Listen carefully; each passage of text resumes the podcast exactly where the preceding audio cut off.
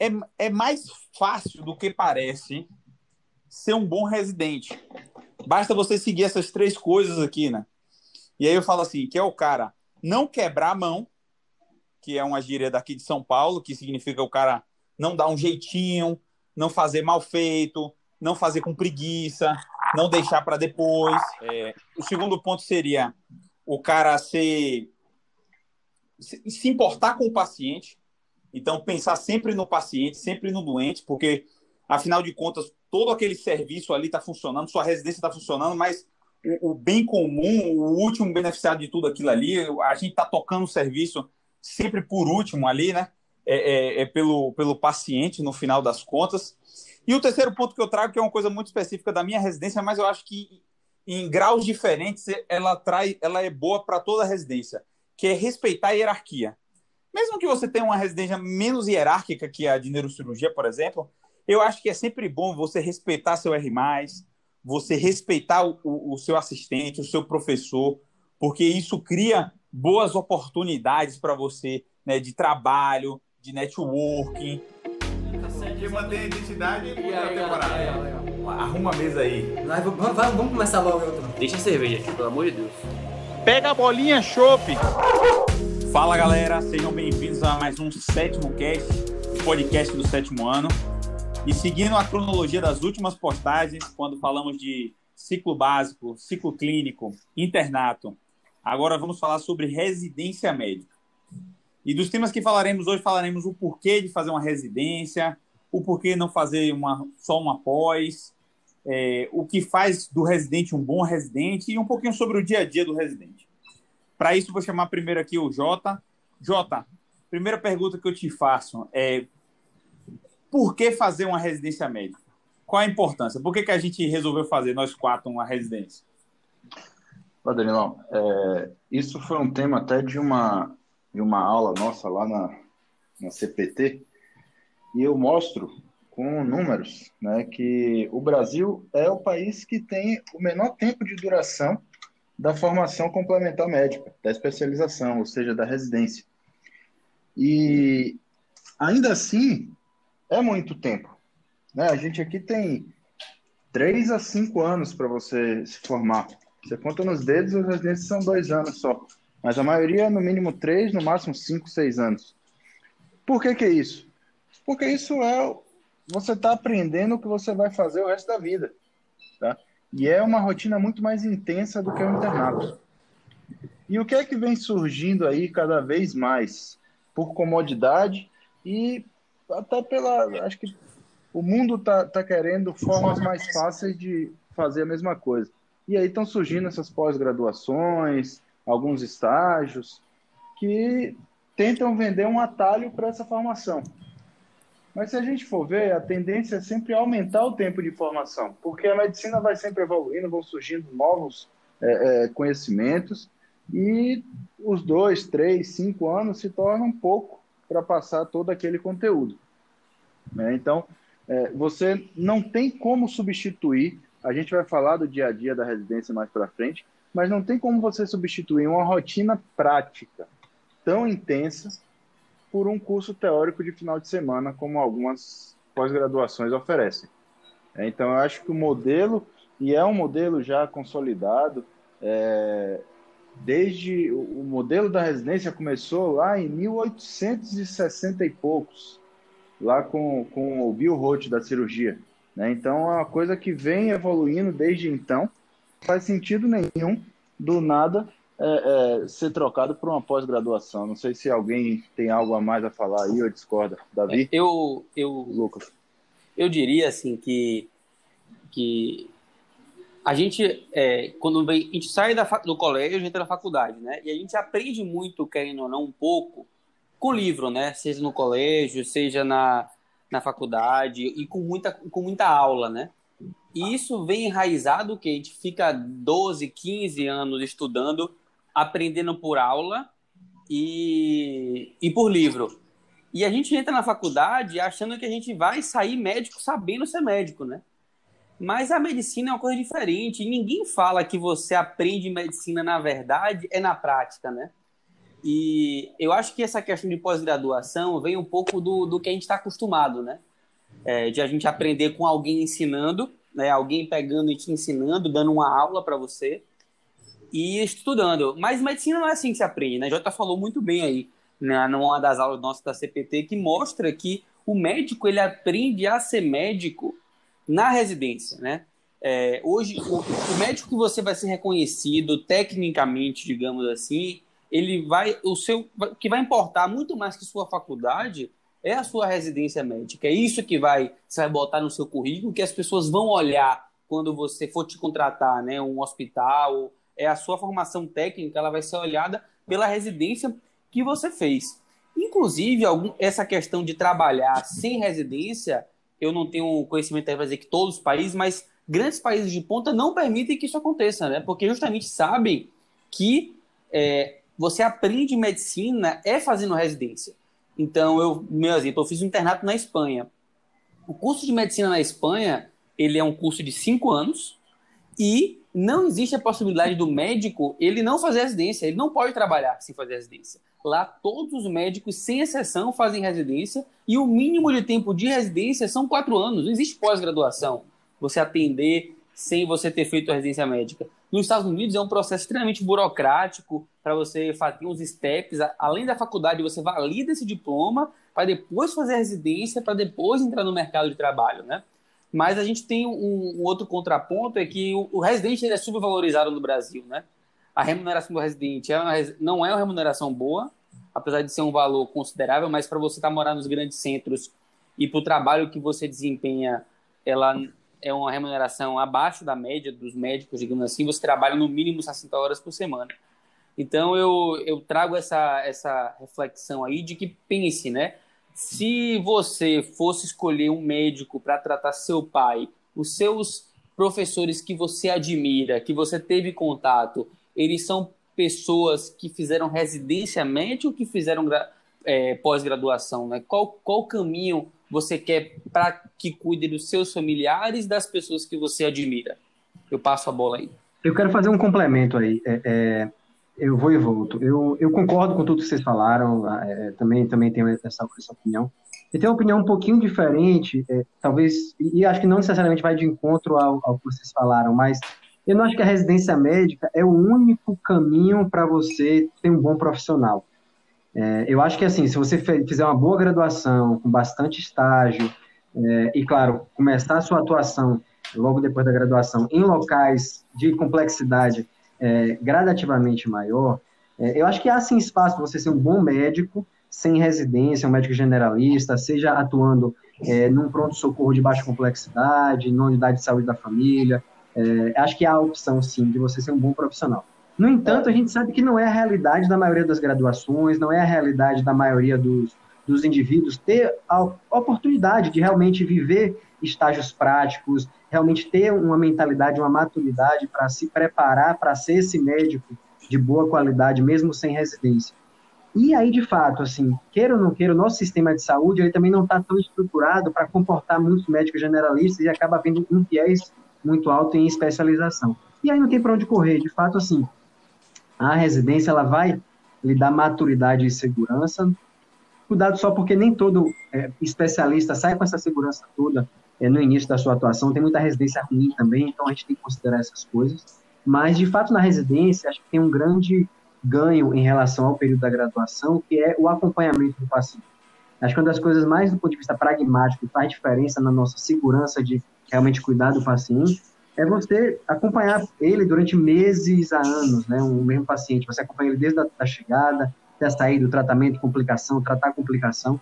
Na graduação, raras vezes você tem chance, a menos que você faça isso de forma clarista curricular, é, é, durante muito tempo, mas você não tem chance de realmente acompanhar o paciente durante um tempo longo e saber tratar complicações e tudo mais. Você tem uma atuação muito pontual. Complementada, então, a só para que eu quero que você comente também, é que não só o acompanhamento, mas a responsabilidade, né? Sim, sim. sim. Que você coloca seu, seu CRM ali. Quando você carimba, Exato. quando você coloca o seu CRM, é diferente de quando eu vou ter outra pessoa para revisar. Eu queria a sua opinião Com em certeza. relação a isso.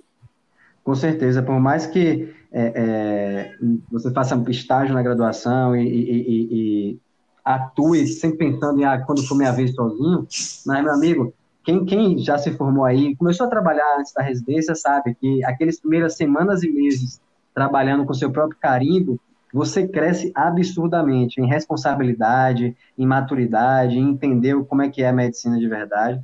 Então, o skin the game, você botar seu, seu para jogo ali, com certeza faz você crescer bastante. E a residência tem esse papel também, né? Tem isso também de, de, de dar essa, essa segurança maior também para isso. Eu vou, eu vou inicialmente concordar com concordar com o Jota e Lucas aí, da parte que eles falaram, e discordar de Davi dessa, dessa segunda parte que ele, da ressalva que ele fez.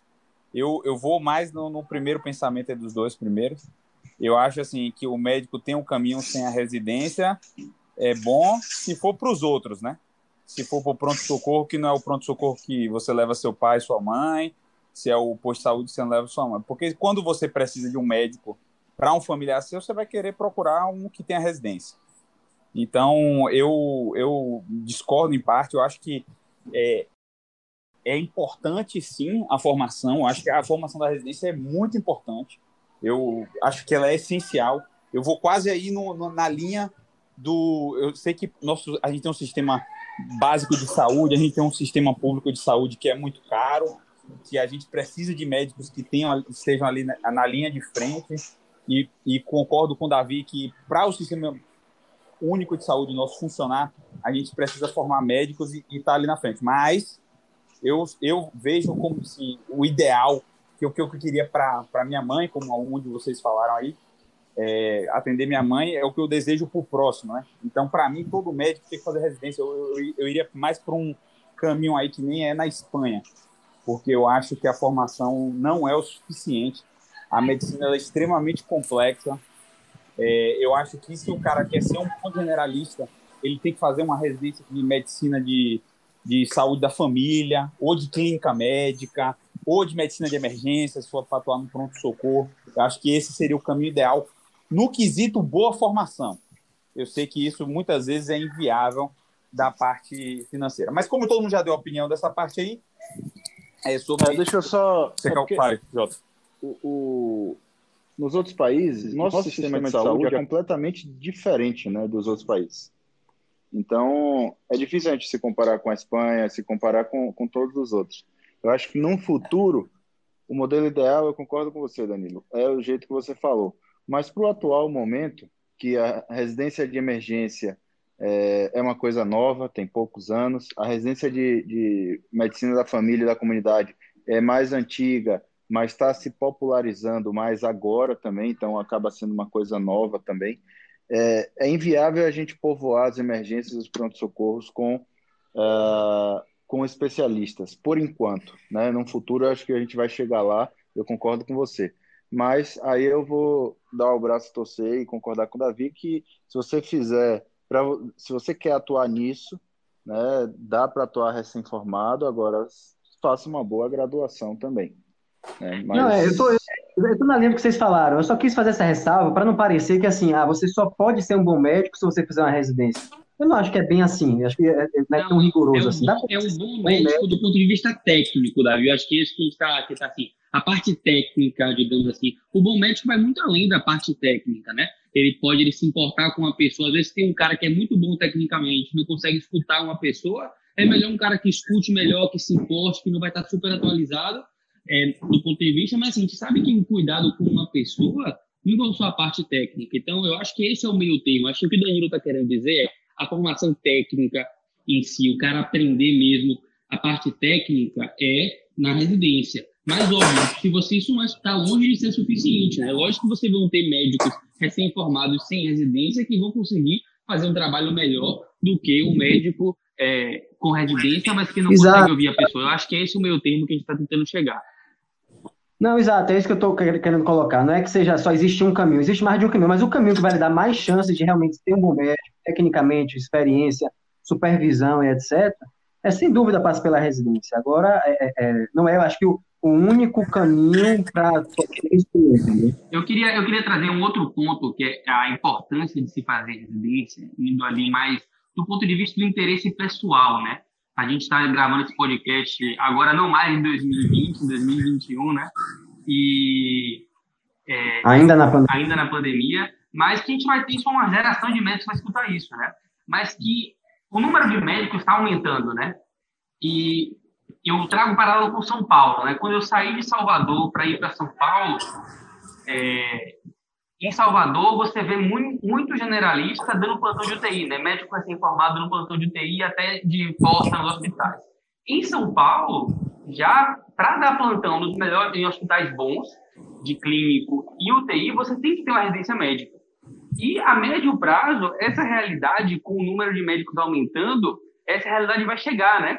Então, para a pessoa garantir o espaço dela, trabalhar de forma mais segura, mais tranquila, porque, querendo ou não, a residência dá uma segurança pessoal, eu digo, né? nem só o paciente.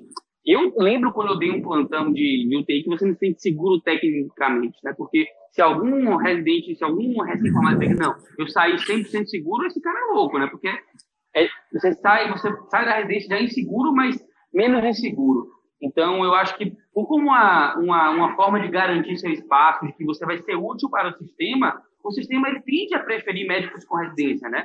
Para os hospitais, eles colocam esse, esse, essa, esse requisito mínimo. Não, só trabalha aqui quem tem residência.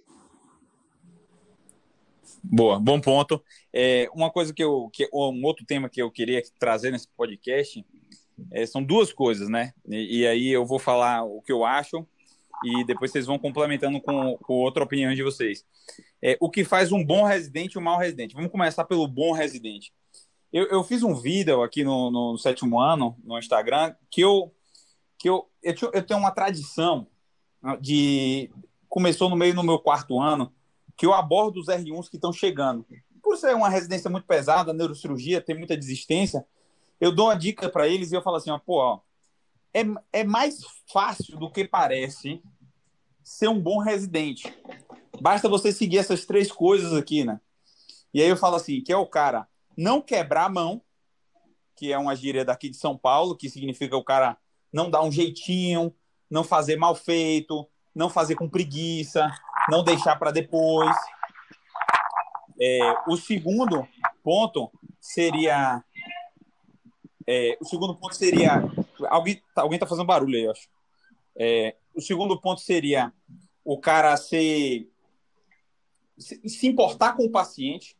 Então, pensar sempre no paciente, sempre no doente, porque, afinal de contas, todo aquele serviço ali está funcionando, sua residência está funcionando, mas o, o, bem comum, o último beneficiado de tudo aquilo ali, a gente está tocando o serviço sempre por último ali, né? É, é, é, pelo, pelo paciente, no final das contas. E o terceiro ponto que eu trago, que é uma coisa muito específica da minha residência, mas eu acho que em graus diferentes ela traz, ela é boa para toda residência, que é respeitar a hierarquia. Mesmo que você tenha uma residência menos hierárquica que a de neurocirurgia, por exemplo, eu acho que é sempre bom você respeitar seu R+, você respeitar o, o, seu assistente, o seu professor, porque isso cria boas oportunidades para você né, de trabalho, de networking, você também pode cobrar respeito dos mais novos quando os mais novos entrarem. Afinal de contas, cada ano de residência, cada ano de faculdade de medicina, a gente percebe isso, cada ano de internato, você aprende muito. Então você tem que respeitar aquela pessoa que veio ali antes de você, nem que seja um R mais de um ano. Porque nesse último ano ele aprendeu muito, né? Então acho que isso é uma característica importante aí do, do de um para fazer um bom residente. Eu não sei se vocês teriam alguma coisa para complementar eu, eu vou complementar com uma coisa que você fala sempre, né? e, e eu, depois que eu ouvi de você, eu repito, eu falei para todos os meus residentes e sempre procuro repetir. Na residência, muitas vezes, por você já ser o médico, né? O problema vem para a sua mão, de cara. Quando você é interno, é, o problema chega no residente ou no médico, no, no chefe, e ele te repassa, ó, tem que fazer isso. Quando você está na residência, o problema chega direto para você. Doutor, ó, é, tem que fazer isso aqui. E aí você sempre tem, geralmente, duas, três escolhas para fazer, três caminhos, né?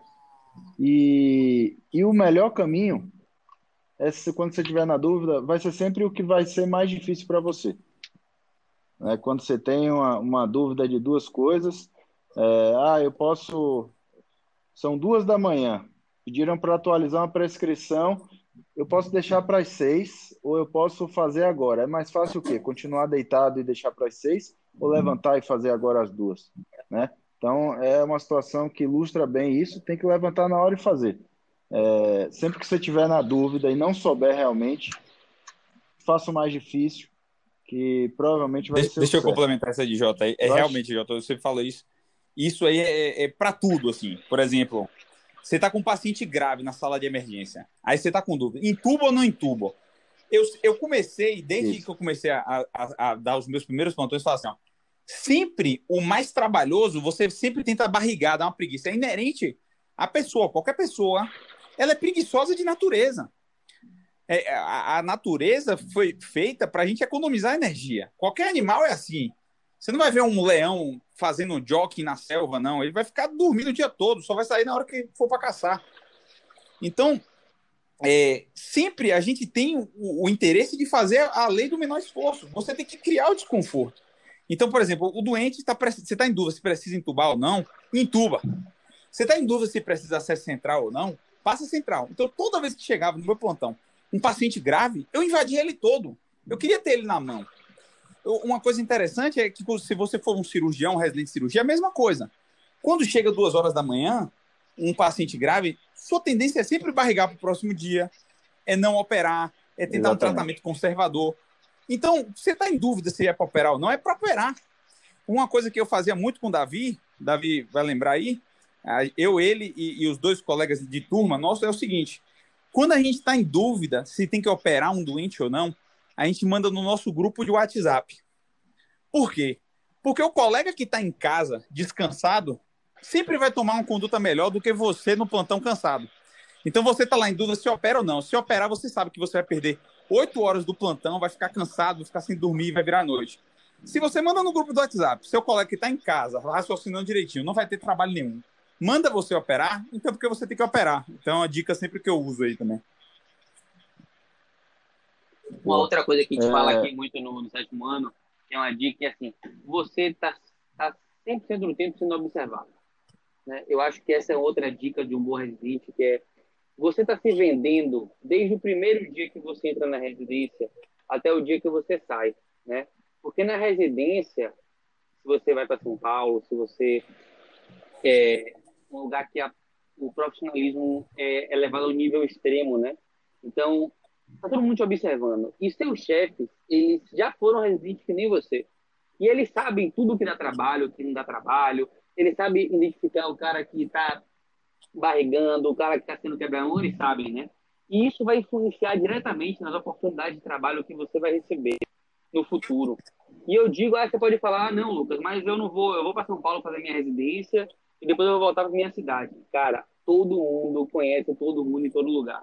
Se você volta para sua cidade e tem uma e o seu chefe gosta de você e te liga, você entra em qualquer lugar. Eu falo isso por mim. Eu cheguei aqui em Salvador, uma, é, fui fiz uma entrevista no grande hospital e ele falou, o, o coordenador falou assim, não, aqui gente tem o costume de ligar para um chefe seu em São Paulo para pegar referência. Você quer indicar alguém? Eu falei, não, você pode ligar para qualquer um. Pode ligar para qualquer um. E isso, duas semanas depois, ele, ele me chamou para trabalhar lá. Então, não, não, esque, não, não, não esqueçam disso aqui. O tempo inteiro você está sendo observado e a, e a sua fama, né, seja positiva ou negativa, você vai construir ao longo da residência. Vai ser o seu cartão de visita. Se você for identificado como residente quebra-mão, isso vai te acompanhar pelo resto da sua vida. É, isso, isso é verdade. Se você é um péssimo aluno interno, mas é bom de prova, passou numa boa residência, saiu, desvinculou da sua faculdade, sua imagem limpou de novo, tá zerada. Você começa com, do zero como residente. Aí dá para você fazer uma imagem muito boa. Mas se você queima sua imagem na residência, o resto da sua vida, os profissionais, todo mundo se conhece naquela, da- daquele mesmo meio ali, daquela mesma área né? Se encontra em congresso, se fala, é, enfim, sua fama de mau residente, mau médico, quebra-mão, preguiçoso, irresponsável, vai se difamar aí pelo Brasil inteiro, independente de É. onde você seja e de onde A você residência, eu falo isso, até, até o internato é, uma vitrine ali. O internato já começa. E aí na residência continua, né? Só Sim. que é mais importante ainda criar a sua opinião baseada no residente que você é. E aí, por exemplo, o, o neurologista, o que é uma coisa que é muito comum. Jota já viu isso, Davi já viu isso, Lucas menos, porque o radiologista não fica pedindo interconsulta. Mas as pessoas, mesmo assim, as relações com os outros residentes é muito importante. Por exemplo, Jota está com um paciente lá na vascular de 65 anos. Se ele pede uma avaliação do geriatra e vem um geriatra e fica putinho, porque é muito comum isso, né? Você, o, todo residente, ele tem uma sobrecarga de trabalho grande. Então, quando cai uma interconsulta, ele lamenta. É normal isso, é como eu falei. Todo mundo tem uma tendência para o lado da preguiça. Então, o cara quer ir pro vermelho tomar uma cerveja mais cedo, o cara quer ir embora da residência, quer estar tá em casa. E aí o cara tá lá rodando no estágio de interconsulta, cai uma interconsulta da vascular, Jota pediu para ver um velhinho, e não tem nada que o cara da geriatra possa fazer. Aí o cara da geriatra, ele fica putinho porque pediu uma interconsulta. E aí vai lá todo desaforado e escreve no prontuário que não tinha necessidade da consulta de geriatria, ou então bucha Jota pedindo 50 exames por doente, porque sabe que Jota vai se fuder porque tem que, tem que fazer, fazer 50 exames, vai acabar com a vida de Jota, porque Jota já está sobrecarregado. Então, isso é muito comum nas residências. Todo cara que vai fazer interconsulta presta uma interconsulta bosta, faz um negócio mal feito e ainda às vezes caneta desaforadinho. Não sabendo ele que amanhã Jota vai precisar de um geriatra fora e, e ele vai rezar para pedir uma interconsulta. Jota tá plantonista do Sírio, vai pedir uma interconsulta do geriatra, o geriatra vai amar que, que passar no paciente dele lá. Então a pessoa não pensa no dia seguinte, não pensa que a sua fama, o que vai fazer o seu colega te chamar no futuro ou te referenciar um paciente ou mandar um paciente para você operar é o como você foi residente, porque ali é uma vitrine. Um hospital grande como o HC, por exemplo, é uma grande Exatamente. vitrine, está todo mundo te observando. Então você tem que ter essa noção. Eu queria dar um nome. É, isso é importante.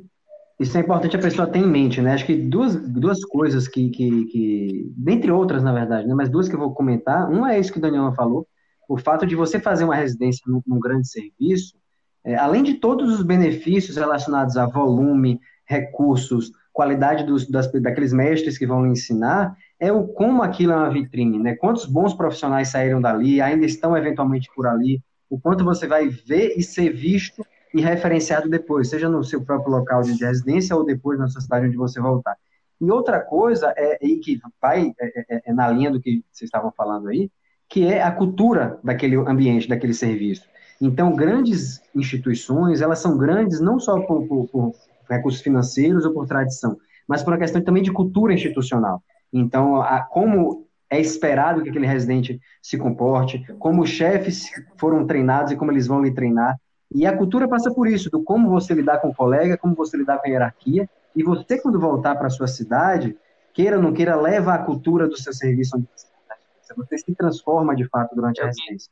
É, é quando você vai volta para sua cidade é, é, natal, você vai inevitavelmente ter alguma conexão, se identificar, se tiver outra pessoa lá da sua cidade que também fez o, o, a residência no mesmo serviço que você. Você sabe como ele foi treinado, vocês se identificam, você vai querer ele como colega de trabalho, você vai tender a confiar mais nele do que em pessoas que fizerem outros serviços que você não conhece.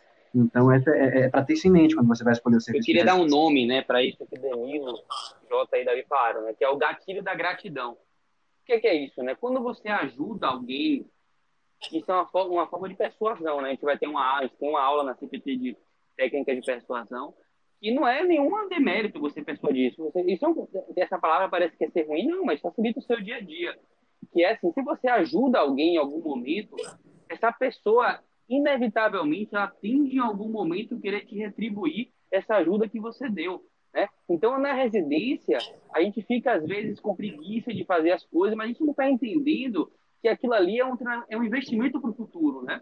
Então, se você ajuda alguém, seja um colega seu, de R igual, R mais, R menos, e precisa passar um plantão um dia, experimente de você pegar um plantão, você é aquela pessoa que nunca pega o plantão de ninguém, ninguém pega o seu, né?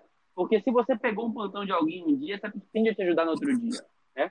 E uma outra dica da residência é que isso é uma coisa que eu só eu aprendi depois, né? Na residência, eu tinha uma noção, mas fui ver depois, que é você identificar na sua especialidade quem é seu cliente, né? Por exemplo, um neurocirurgião dificilmente o um paciente ele procura exatamente. Lógico que pode procurar um neurocirurgião, mas se ele tem um tumor, por exemplo, está com uma dor de cabeça, ele vai no neurologista, vai no cara que faz dor. Então, se Danilo Davi não tem uma boa relação com neurologistas, eles não vão indicar os pacientes para ele operar, né? Não vai. Então, eu conto a história de um conhecido meu, que ele foi, tinha um tumor de rim, foi por urologista, aí viu que na tomo tinha um aneurisma dissecante, né? Ah, não, eu só vou operar depois. Ele falou, não, eu quero que você vá nessa cirurgia vascular aqui. Indicou e foi nela, o paciente foi nela não porque era ela, mas porque o médico indicou. Então, você saber que essa relação é que vai trazer, e essa relação você constrói durante a residência e também um pouco depois, né? Você vai fazer sua rede de contato. Então, eu, Lucas, radiologista, se eu não tiver uma boa relação com o Danilo e Davi, que são neurocirurgiões, como é que eu vou? Eles querem um radiologista que esteja disponível para discutir o exame, que faça o laudo do jeito que eles gostam. Então, identifique na sua especialidade como que você vai, quem são seus clientes e como que você vai construir essa relação com eles. É, o, o, só exemplificando aí, ilustrando, falando mais em números, a gente fala muito hoje está na é uma coisa que é, é, essencial o marketing digital. Você como médico, uma um bom Instagram e um Instagram pessoal vinculado ao Instagram profissional, etc. E, e, você consegue realmente muitos pacientes, né? O paciente vai lá buscar, bota seu nome no Google, aparece em primeiro, ele vê você e tal, vai no seu consultório. Mas muitas vezes ele vai no seu e ele vai mais em dois, três, né? Porque ele está inseguro, ele não te conhece, ele não tem uma referência. A partir do momento que um outro médico te indica, é, acabou. A confiança dele, ele confia no outro médico. E se você é de confiança daquele médico, você se torna de confiança do paciente antes do paciente pisar no seu consultório. Então, é, ainda é uma forma muito eficaz o boca a boca, a indicação de colegas, de você conseguir pacientes e vincular seus pacientes. Né? Ele já chega é, confiando em você. É diferente do, do marketing digital que você tem que conquistar o paciente na é, no, no outro contraponto, né, que a gente falou do residente bom, hoje em dia a gente vê uma epidemia de residentes ruins, né? Não, os internos são piores do que no passado, os residentes são piores no passado. Existe muito uma cultura de que assim as pessoas acham que as outras pessoas devem a elas, entendeu?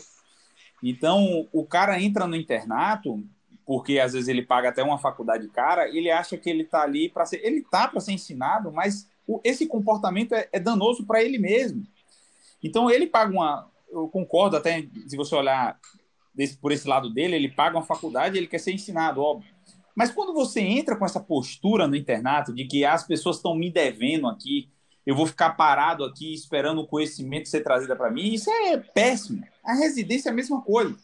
Muitas pessoas entram na residência achando que vai ser um cursinho do médio grupo, que ele vai entrar ali, vai sentar e a pessoa vai trazer o conhecimento para ele.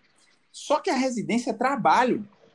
E, e, e, como a gente falou, medicina se aprende trabalhando mesmo, é assim mesmo. Então, a sua postura é muito importante.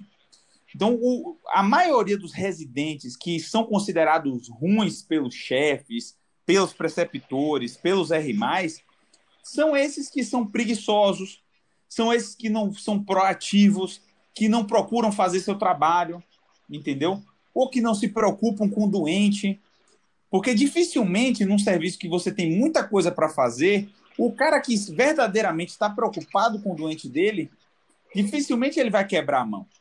Dificilmente ele vai dar um jeitinho. Porque ele sabe que quando ele faz isso, o mais prejudicado, além dele mesmo, é o próprio doente. Então, eu acho que você tem que sempre vigiar essa preguiça. Como eu falei várias vezes nesse podcast, a preguiça tá sempre com a gente, ela tem que ser vigiada constantemente, porque eu acho que ela também é a principal característica de um residente ruim. É, eu, eu ouvi uma vez, quando eu estava na faculdade, num, a gente fazia estágio fora, um, pela, liga, e aí nesse hospital que eu estava no estágio, tal, o, o, diretor do hospital uma vez fez uma aulinha para gente lá e tal, e aí nessa aula ele, ele era sobre educação médica. Ele falava assim, ó, não é, não é à toa que o estudante ele fica em casa para estudar. Ele vem assistir a aula e fica em casa para estudar. O nome é estudante. O interno, ele vem, se interna no hospital, passa um tempo e vai para casa. Então ele passa a maior parte do tempo no hospital, ele fica internado lá, ele é um interno. E o residente mora no hospital. Então, é um período da vida que você vai, inevitavelmente, passar mais tempo no hospital do que em casa. Se você for fazer as contas, 60 horas semanais, é 12 horas de segunda a sexta. Isso é o mínimo que as residências cobram. Tem várias, é, se não a maioria, que tem uma carga horária maior do que as 60 horas. É, por, por demanda mesmo, pelo próprio perfil do serviço público de saúde, que você está sempre trabalhando mais do que deve, porque você nunca vai deixar o paciente na mão e o, o, o todo hospital, todo serviço está sempre sobrecarregado. Então, isso, isso vai, isso só para ilustrar que não, não tem como ter preguiça. Né? Não tem como fazer conta de hora, que eu vou, ah, não, passei do meu horário. Cara, são três anos, cinco anos, que é quando você vai aprender tudo que você vai é, é, precisar para começar como especialista. Né? Não vai aprender tudo na sua vida, porque você está sempre aprendendo ao longo da trajetória, mas são os é, anos mais maior... importantes, sem dúvida nenhuma. Então não é para ficar fazendo conta de hora. Na maioria das residências, ainda fazer um, um, uma observação, Jota, que é só no primeiro ano, né? No máximo no segundo, que é tão pesado assim, a maioria depois fica muito mais tranquila. Eu estava é. almoçando hoje com uma colega que faz clínica na Unifesp, sim, sim. e ela falando isso, clínica na Unifesp, ela tradicionalmente é, é bastante puxada. Ela falando que os estágios mais tranquilos dela é, passam de 80 horas semanais. Então é, é, bem pesado. Eu já sabia disso, né? O R1 de clínica na Unifesp é muito pesado. Já medicina de emergência lá na Unifesp, que é uma residência nova, é, segundo essa pessoa né, que eu estava almoçando, ela fala que, eu não, eu não conheço de verdade para atestar isso, mas ela falando que é uma residência muito leve e que o professor mima muito os residentes e os residentes não, não, não têm muita atribuição, uma carga horária baixa também. O que acontece lá é que em qualquer emergência que acontece no hospital, todas as outras clínicas procuram muitas vezes ela, que é R1 de clínica médica, mas não procura o residente da emergência. Sim. E ela aprendeu nesse último ano, ela me falando que ela aprendeu um absurdo de emergência, de clínica. E eu estava conversando com ela justamente isso, que esse esse sofrimento, do mesmo jeito, no discurso dela eu percebia isso. Do mesmo jeito que ela reclama da carga horária ali, que é normal falar que sofreu bastante esse ano, ela está orgulhosa da médica que ela se tornou, da médica que ela é hoje, de como ela resolve problema, como as outras as pessoas do hospital procuram ela. O que a gente tem que ter na cabeça é que muitas vezes o sofrimento é necessário para nos tornar pessoas melhores. O sofrimento faz a gente crescer. O sofrimento faz a gente é, é, ser melhores médicos ali. E muitas vezes nos torna mais felizes, apesar de quando passa aquele negócio ali, aquela, aquela, aquela fase ruim, a gente olha para trás com um certo ou então até um orgulho de ter vivenciado aquilo, passado por aquilo, e você vê que você se tornou uma pessoa mais resiliente, mais forte, mais bem preparada, mais paciente. Eu vejo isso muito em mim também. Não sei se vocês concordam com isso.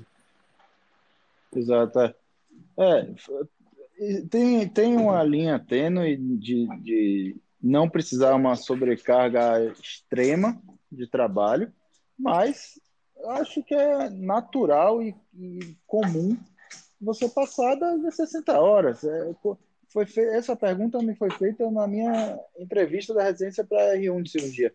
O que, é que você acha das 60 horas estipuladas pelo MEC? Falei, tem que existir uma lei para colocar no papel tinha que existir um número. Agora, isso é o número que foi colocado no papel. Na prática, a gente vai ficar o tempo que for preciso. A gente está ali para aprender. Lógico que não vai ficar sete dias, 24 horas, porque você precisa ter um mínimo de descanso em casa. Mas é, é, é isso que a menina falou da Unifesp, Daniel, acontece no HC também. É, quando foi criada a residência de, eu não sei como é que está agora, não tenho tanto contato assim mais com os residentes lá do pronto-socorro, mas quando foi criada a medicina de emergência, é, os, os residentes saíam 5 da tarde para aula, e aí quem ficava lá na, era tocando na sala de emergência, tudo era o pessoal da clínica médica.